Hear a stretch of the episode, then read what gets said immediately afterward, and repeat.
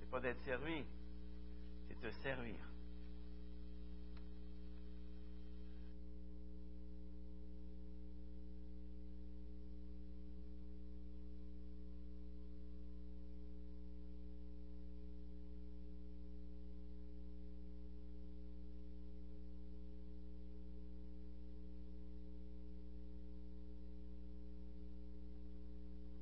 Ça se peut. Alors, euh, au mois de le 5 janvier, j'avais prêché sur 1 Corinthiens chapitre 5. Alors, s'il y en a qui aimeraient avoir le CD, vous pouvez l'avoir à l'arrière. Il n'y a pas de problème. Alors, tout est enregistré ici. Alors, prions avant. Père éternel, merci. Merci pour ton amour. Seigneur, lorsque tu t'es présenté à nous sur cette terre, eh bien, tu as été ému de Tu as été ému de compassion devant la foule qui n'avait pas de berger. Tu as été ému de compassion devant Jérusalem qui ne voulait pas se repentir. Tu as été ému de compassion devant le tombeau de Lazare. Et ta parole nous dit que tu as pleuré. Tu as pleuré avec ceux qui pleuraient.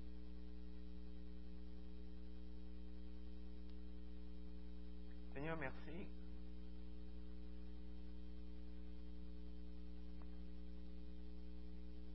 Merci parce que tu nous aimes. Merci parce qu'à chaque jour, tu guides nos pas. Tu prends soin de nous. Tu nous entoures par derrière et par devant. Et tu mets ta main sur nous. Et comme le dit le psalmiste, une science aussi merveilleuse est au-dessus de ma portée. Elle est trop élevée pour que je puisse la saisir. Seigneur, merci parce que partout où nous allons, eh bien, tu es là. Tu es là en Afrique, tu es là au Venezuela, tu es là ici. Tu es là aussi lorsqu'on va visiter les hôpitaux. Tu es là. Seigneur, merci pour ta présence au milieu de nous ce matin. Te prions de bénir ta parole dans nos cœurs. Au nom de Jésus. Amen. Alors, 1 Corinthiens, chapitre 6. Quelqu'un de vous, lorsqu'il est indifférent, ose-t-il plaider devant les infidèles et non devant les saints? Ne savez-vous pas que les saints jugeront le monde? Et si c'est par vous que le monde est jugé, seriez-vous indigne de juger les affaires de moindre importance? Ne savez-vous pas que nous jugerons les anges? Pourquoi pas, à plus forte raison, les affaires de cette vie? Quand donc vous avez des différends pour les affaires de cette vie, ce sont des gens dont l'Église ne fait aucun cas que vous établissez comme juge. Je le dis à votre honte. Ainsi, parmi vous, il n'y a pas un seul homme sage qui puisse prononcer un jugement entre ses frères. Mais un frère plaide contre un frère. Et cela devant les non-croyants. Pour vous, c'est déjà une défaite que d'avoir des procès entre vous. Pourquoi ne souffrez-vous pas plutôt quelque injustice? Pourquoi ne vous laissez pas plutôt vous dépouiller? Mais c'est vous qui pratiquez l'injustice et qui dépouillez les autres. Et ce sont vos frères. Ne savez-vous pas que les, injustes n'hériteront pas le royaume de Dieu? Ne vous y trompez pas. Ni les débauchés, ni les idolâtres, ni les adultères, ni les dépravés, ni les homosexuels, ni les voleurs, ni les cupides, ni les ivrognes, ni les insulteurs, ni les accapareurs n'hériteront le royaume de Dieu. Et c'est là que vous étiez, quelques-uns d'entre vous. Mais vous avez été lavés, vous avez été sanctifiés, vous avez été justifiés au nom du Seigneur Jésus-Christ et par l'Esprit de notre Dieu. La semaine passée, notre petit-fils Thomas, il n'est pas bien grand, il a juste 5 ans, il était vraiment, mais vraiment déçu de ne pas pouvoir aller à l'endroit où il voulait. Alors ma femme l'a pris à part et lui a dit, t'es capable, Thomas. T'es capable, avec l'aide de Dieu, d'accepter la situation et de passer à autre chose. Est-ce que tu veux jouer un jeu? Et là, voilà que notre petit-fils oublie aussitôt sa déception et, et tourne sa pensée vers autre chose. Vous savez, on aimerait ça bien souvent, nous aussi, hein? Que ce soit aussi facile pour nous, pas vrai? Mais croyons-nous qu'avec l'aide de Dieu, nous pouvons accepter des situations difficiles et nous pouvons passer à autre chose? Est-ce que nous croyons sincèrement cela ce matin? Croyons-nous que Dieu est tout-puissant? Croyons-nous qu'il est digne d'être honoré, quelles que soient les circonstances par lesquelles nous passons? Dans Lamentation, chapitre 3, versets 21 à 25, le prophète Jérémie se retrouve dans l'humiliation et la souffrance. Et même s'il a subi toutes sortes d'injustices de la part de ses compatriotes, même si son pays est complètement détruit, regardez ce qu'il déclare au verset 21 de Lamentation 3. Il dit, voici ce que je veux repasser en mon cœur, ce pourquoi j'espère, c'est que la bienveillance de l'Éternel n'est pas épuisée et que ses compassions ne sont pas à leur terme. Elles se renouvellent à chaque matin. Grande est ta fidélité. L'Éternel est mon partage, dit mon âme.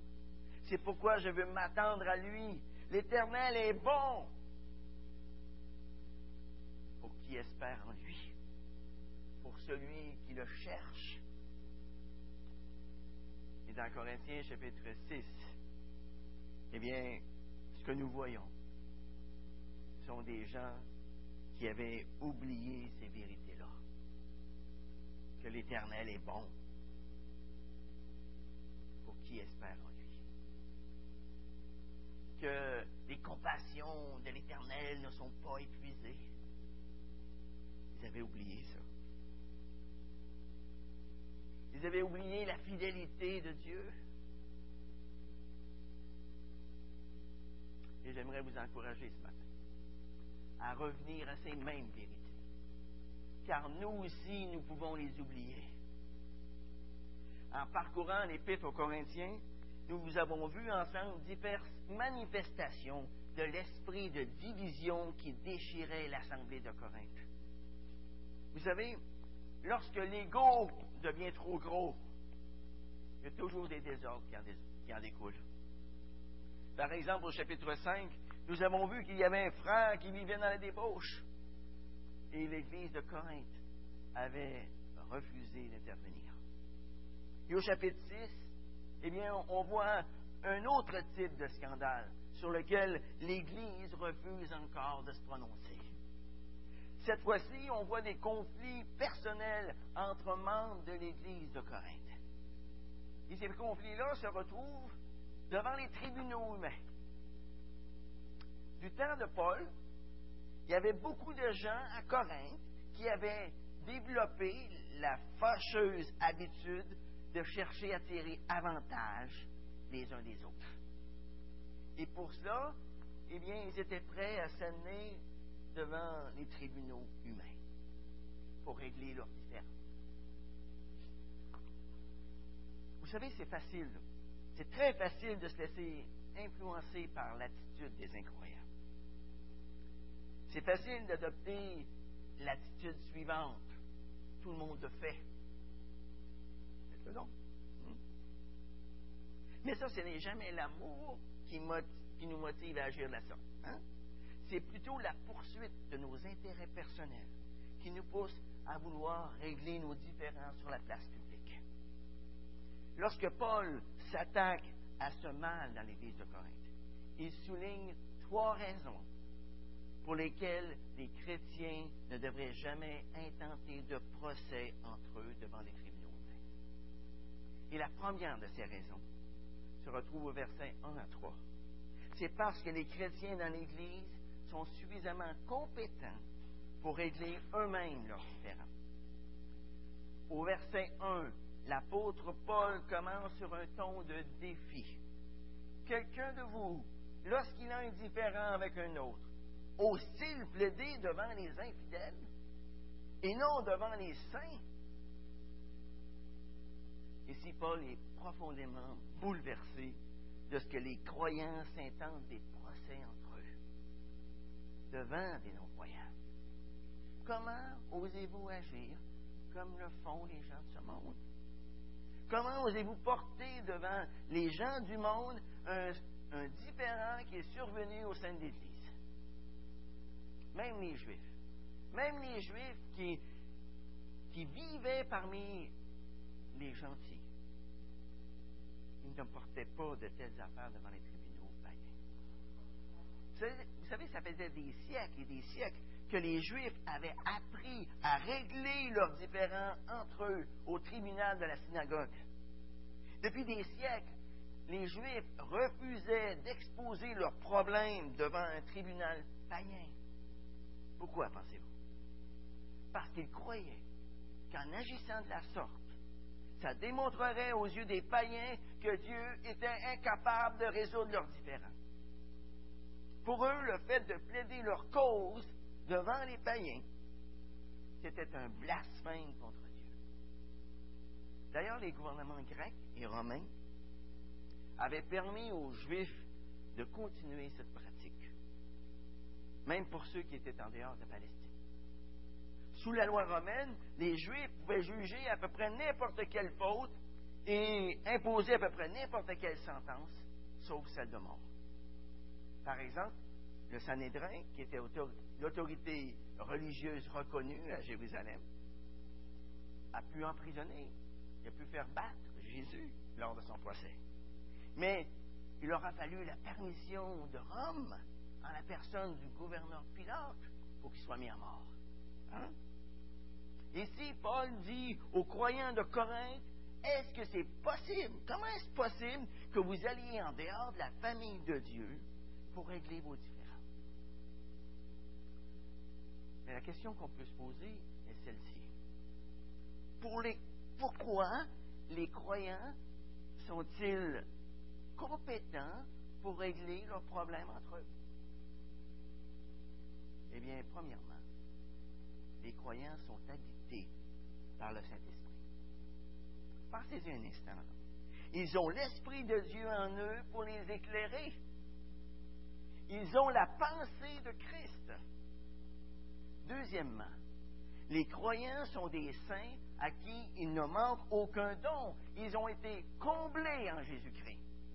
Et troisièmement, avec toute la connaissance qu'ils ont de la volonté de Dieu, les croyants ont toutes les raisons d'être sages pour juger les affaires de ce monde. Et ici, dans ce texte, afin de démontrer aux croyants de Corinthe qu'ils avaient déjà reçu toute la connaissance pour juger les affaires du monde, à trois reprises, Paul va leur poser la question. Ne savez-vous pas? Ne savez-vous pas? Regardez au verset 2. Ne savez-vous pas que les saints jugeront le monde? Et si c'est vous qui le monde est, et si c'est par vous que le monde est jugé, seriez-vous indigne de juger les affaires de moindre importance? Puisqu'un jour, vous serez assis devant le grand trône blanc du jugement, dernier pour juger le monde, n'êtes-vous pas qualifié pour juger les différents qui surgissent parmi vous aujourd'hui? Puis au verset 3, eh bien, on voit que le cercle s'élargit. Hein? Il y a un autre, ne savez-vous pas, là? Il dit, ne savez-vous pas que nous jugerons les anges? Pourquoi pas, à plus forte raison, les affaires de cette vie? Un jour, les croyants jugeront même les anges déchus. Si, dans le siècle à venir, nous devons juger le monde et les anges, nous sommes certainement capables de régler quelques différends que ce soit qui peuvent survenir entre nous. Et enfin, au début du verset 9, Paul leur dit le troisième, ne savez-vous pas? Ne savez-vous pas que les injustes n'hériteront pas le royaume de Dieu? Comment, dans ces conditions, les chrétiens peuvent-ils confier à des tribunaux païens le soin de défendre leurs intérêts. La deuxième raison. La deuxième raison pour laquelle les saints ne devraient jamais tenter de procès entre eux devant les tribunaux humains, c'est parce que c'est désastreux pour notre témoignage chrétien. Désastreux. Désastreux. Ce qui trouble l'apôtre Paul, c'est le fait que les croyants de Corinthe n'avaient pas suffisamment confiance en la capacité de l'Église pour régler leurs différends. Regardez au verset 4. Quand donc vous avez un différent, des différents pour les affaires de cette vie, ce sont des gens dont l'Église ne fait aucun cas que vous établissez comme juge. Je le dis à votre honte. Ainsi, parmi vous, il n'y a pas un seul homme sage qui puisse prononcer un jugement de ses frères. Mais un frère plaide contre un frère, et cela devant les non-croyants. Pourquoi Paul est-il si déçu ici? Hein? C'est parce que non seulement les conflits non réglés entre eux contribuaient à diviser l'Église, mais ça nuisait aussi à l'œuvre de Dieu parmi les non-croyants qui étaient à Corinthe. En ne réglant pas les conflits entre eux, ils devenaient une pierre d'achoppement pour les Grecs, pour les Juifs, pour tous ceux qui les entouraient. Nous donner en spectacle devant des incroyants en affichant notre orgueil, notre cupidité, notre amertume aux yeux du monde entier, ça c'est loin de glorifier Dieu. Ça nuit à la cause d'Évangile et c'est loin d'être la vie de l'Église à son meilleur. Vous remarquerez une chose. Les croyants qui traînent d'autres croyants devant les tribunaux ont plus à cœur la vengeance et le gain que l'unité du corps et la gloire de Jésus-Christ. En essayant d'obtenir ce qu'ils veulent par le jugement des incroyants, ils agissent de façon égoïste. Ils discréditent la puissance, la sagesse de Dieu pour régler les conflits. En regardant de près les deux lettres que Paul adresse aux croyants de Corinthe, on s'aperçoit qu'ils aimaient se vanter de leur sagesse. Mais si Paul est obligé de leur dire au verset 5, est-ce possible, est-ce possible qu'il n'y ait parmi vous personne d'assez compétent, d'assez sage pour juger une cause et pour servir d'arbitre? C'est plus que probable qu'il y avait des sages parmi eux, mais pour une raison que j'ignore, eh bien, ils ne se manifestaient pas. Alors Paul est obligé de leur dire, s'il n'y a pas de sage parmi vous, il vous reste seulement qu'une alternative. Et on la voit au verset 7. Pourquoi ne souffrez-vous pas quelque injustice?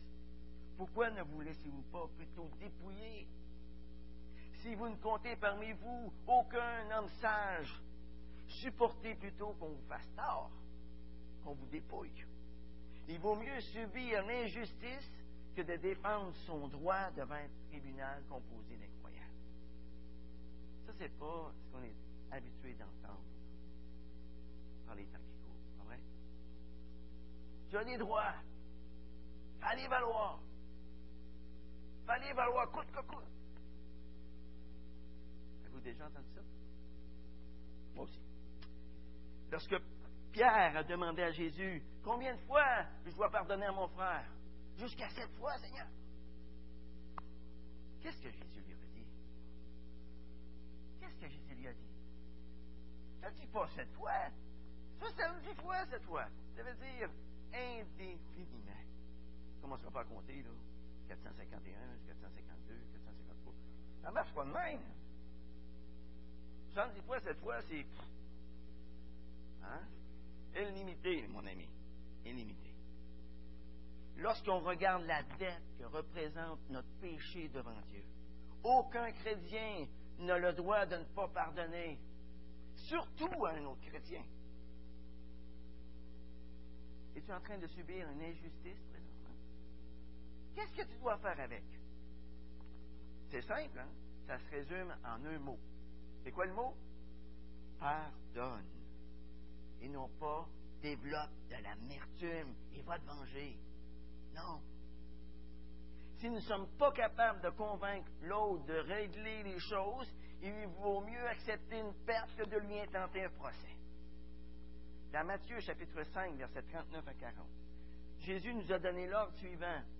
Je vous dis de ne pas résister aux méchants. Si quelqu'un te frappe la joue droite, présente-lui l'autre joue. Si quelqu'un veut plaider contre toi et prendre ta tunique, ben laisse-lui aussi ton manteau. Wow.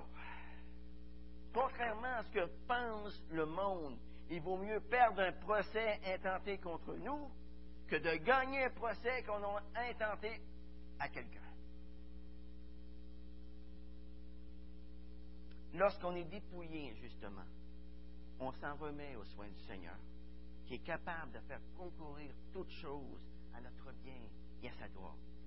Le Seigneur connaît, connaît intimement les besoins de ses enfants. Et il veille à ce qu'ils soient comblés. Dans Matthieu 6, 33, le Seigneur a dit, cherchez, premièrement, le royaume de Dieu et sa justice, et toutes ces choses vous seront données par-dessus. Le premier souci d'un croyant ne devrait pas être de protéger ses biens ou ses droits, mais de protéger la relation qu'il a avec son Seigneur, la relation qu'il a avec ses frères et sœurs. Si deux chrétiens ne peuvent pas s'entendre, ils doivent faire appel à d'autres croyants pour régler leurs différends et ensuite accepter la décision. Voyez le point? Alors, si je vais voir Monsieur le pasteur, pasteur Donald, pour régler mon différend avec quelqu'un, et que pasteur Donald ne m'approuve pas, qu'est-ce que je dois faire? Accepter. Bon, moi, Gilles, oui.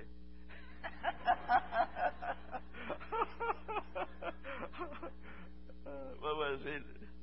Accepter la décision. Accepter la décision, les amis. C'est ça qu'on doit faire. Accepter la décision.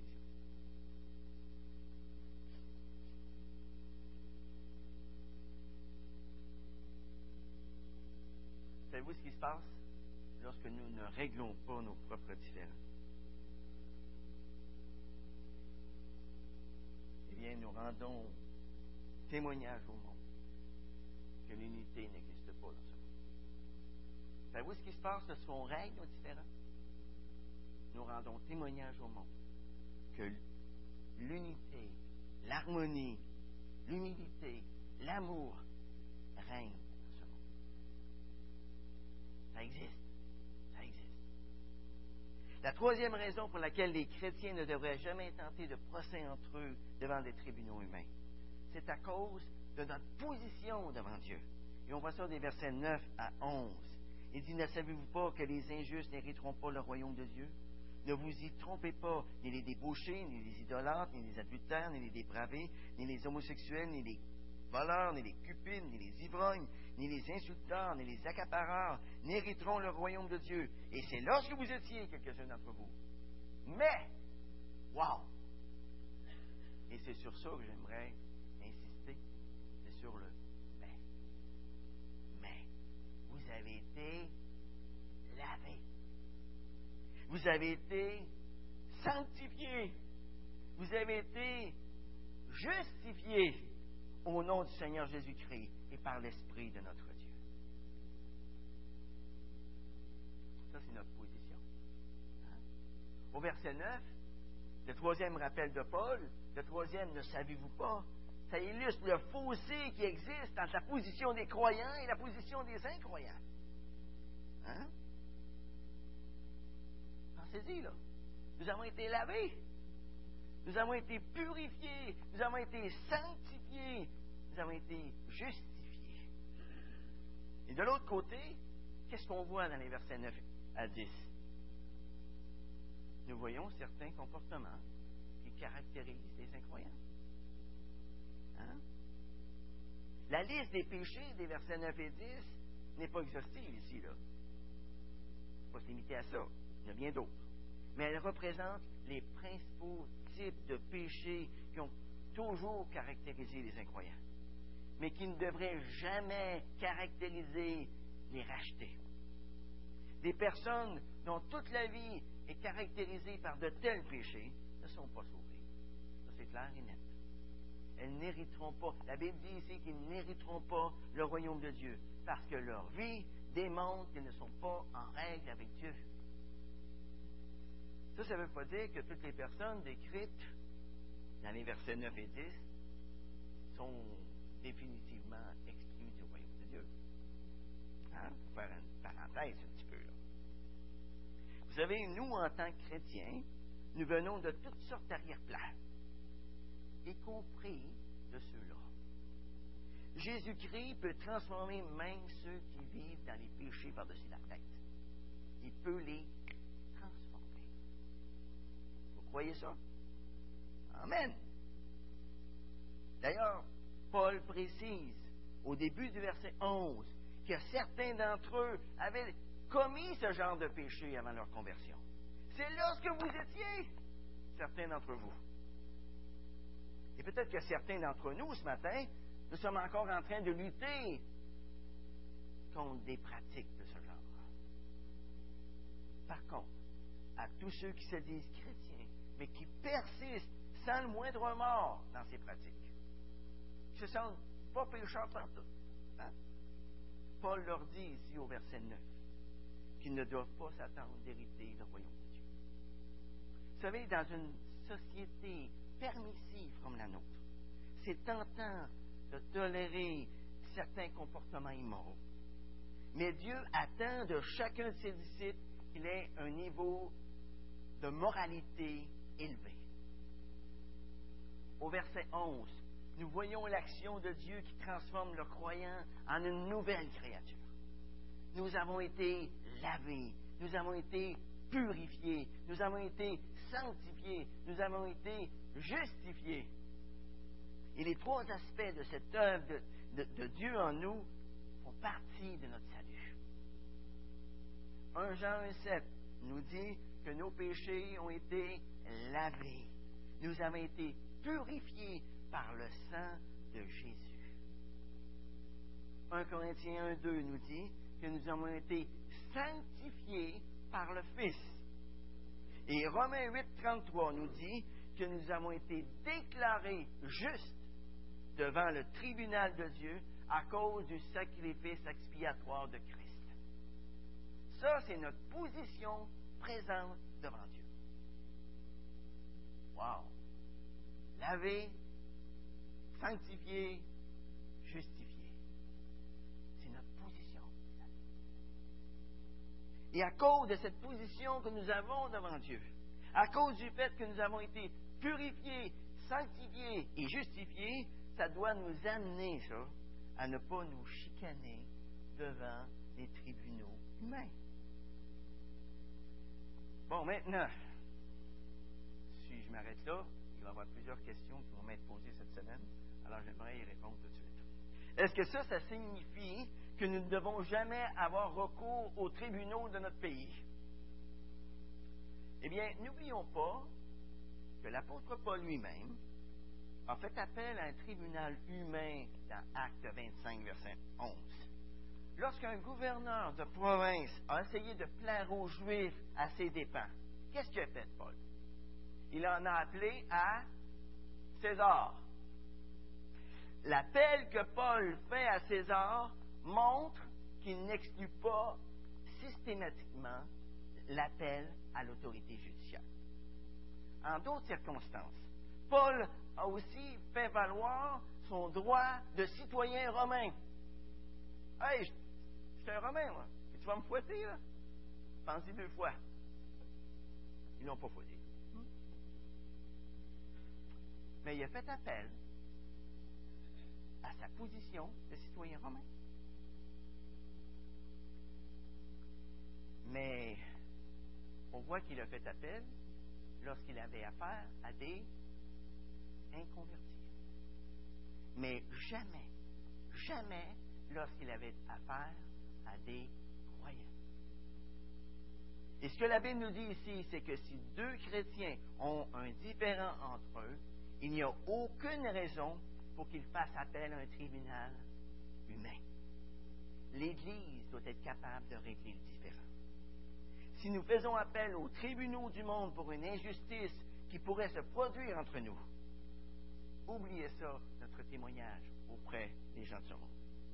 Ne jamais oublier que notre but devrait, devrait toujours, toujours, de glorifier Dieu et non d'avoir un avantage égoïste. J'aimerais vous raconter une histoire vraie en terminant. Un homme d'affaires d'une grande entreprise engagea un jeune homme comme un membre important de son équipe, avec une promesse d'un avancement futur dans la compagnie. Alors ils étaient tous les deux chrétiens, ils fréquentaient la même église, ils étaient tous les deux emballés par l'entente, et le propriétaire de la compagnie voyait déjà le jeune homme comme futur président de la compagnie. Et tout s'est bien déroulé pendant environ deux ans. Mais avec le temps, les choses ont commencé à se détériorer. L'approche directe, confrontative du jeune homme a commencé à offenser certains employés qui étaient là depuis très très longtemps. Et l'atmosphère de travail a commencé à devenir très désagréable. Et quand le propriétaire a vu ce qui se passait, il était bouleversé. Il a cherché conseil auprès de bons amis qui étaient dans l'Église. Et là, il a été décidé que les deux hommes se rencontreraient avec un ancien de l'Église qui pourrait agir comme médiateur afin de trouver une solution constructive. C'était bon dans le sens qu'ils ont pu tous les deux parler du problème, mais ça n'a pas changé le style du jeune homme. Et par la suite, plusieurs hommes clés de la compagnie ont démissionné. Et le propriétaire a dû s'occuper beaucoup plus des, occupations, des opérations quotidiennes, et en particulier celle de gérer le personnel. Et par la suite, ces, deux principaux clients se sont plaints de l'attitude du jeune homme. Il était exigeant, il était arrogant, et il menait tout d'une main de fer. La situation s'est détériorée à tel point qu'il a dû lui-même faire affaire avec ses clients pour ne pas perdre ses contrats. Et au bout d'un certain temps, eh le propriétaire a décidé de terminer son entente avec le jeune homme. Il lui a donné une division de la compagnie avec une option d'achat s'il faisait des profits. Alors, ce qui semblait être une très bonne compensation pour une personne qui n'avait pas du tout rencontré les attentes. Mais, mais le jeune homme n'a pas accepté l'offre. Il a décidé d'aller en cours. C'est une histoire qui s'est mal terminée et qui n'a pas du tout glorifié Dieu auprès des inconvertis. Mais l'histoire aurait pu se terminer autrement.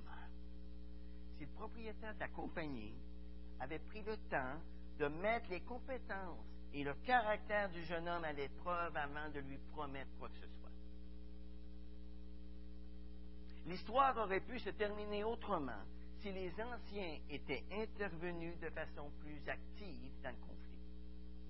L'histoire aurait pu se terminer autrement si le jeune homme s'était humilié, s'il avait accepté de travailler sur son caractère.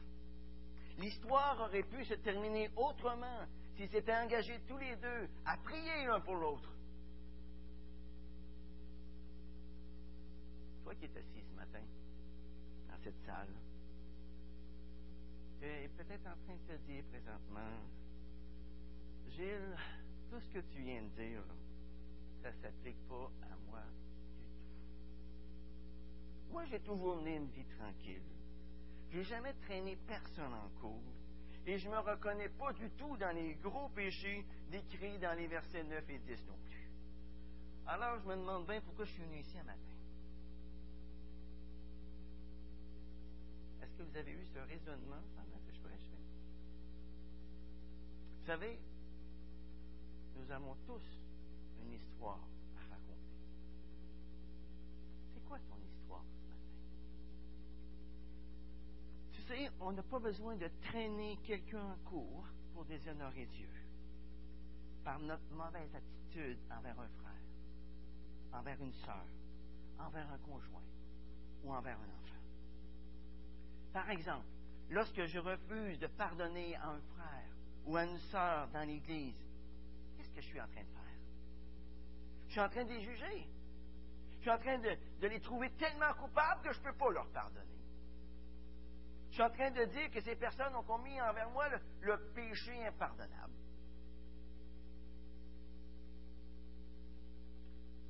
Lorsque je parle en mal d'un frère ou d'une sœur devant un non-chrétien, qu'est-ce que je me trouve à faire?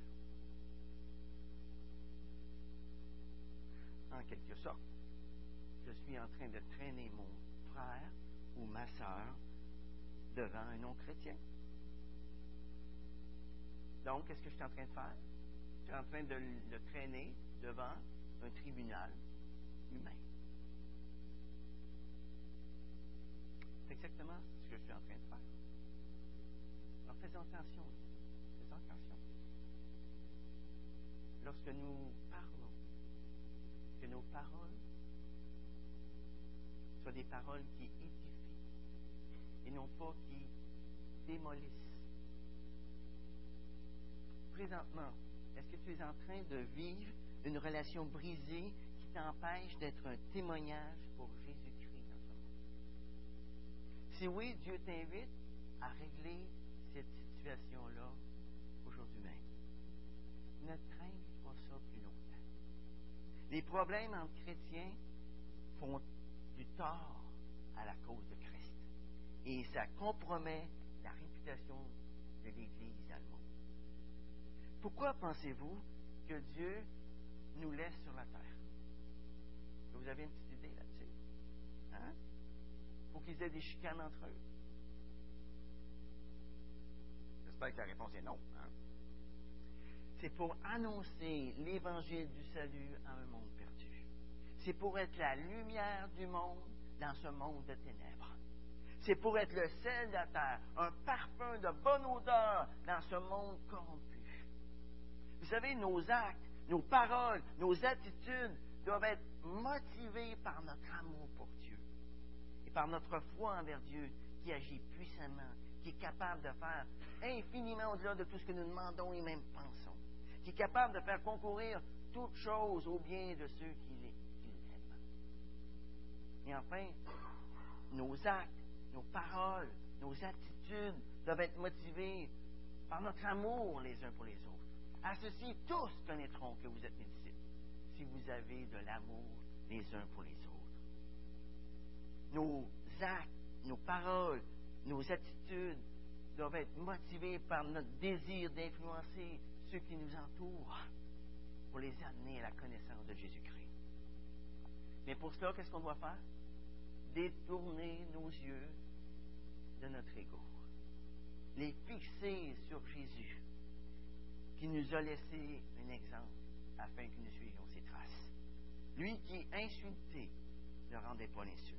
Lui qui, souffrant, ne faisait pas de menace, mais s'en remettait à celui qui juge Père éternel,